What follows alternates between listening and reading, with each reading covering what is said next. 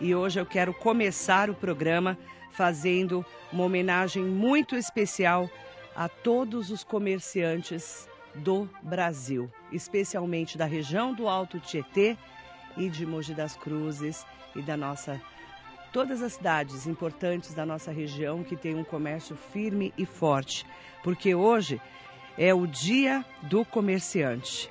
A data ela é muito especial porque ela é destinada para homenagear todos os profissionais que trabalham na área do comércio, ou seja, na venda de produtos e serviços. Considerado um dos trabalhos mais antigos do mundo, o comércio é uma atividade extremamente importante para o desenvolvimento econômico do país. Hoje, então, é o dia de quem mantém as portas abertas para o desenvolvimento em nome de todos os comerciantes e em nome da Associação Comercial de Mogi das Cruzes, meu bom dia para vocês. Hoje o programa é dedicado a todos os comerciantes.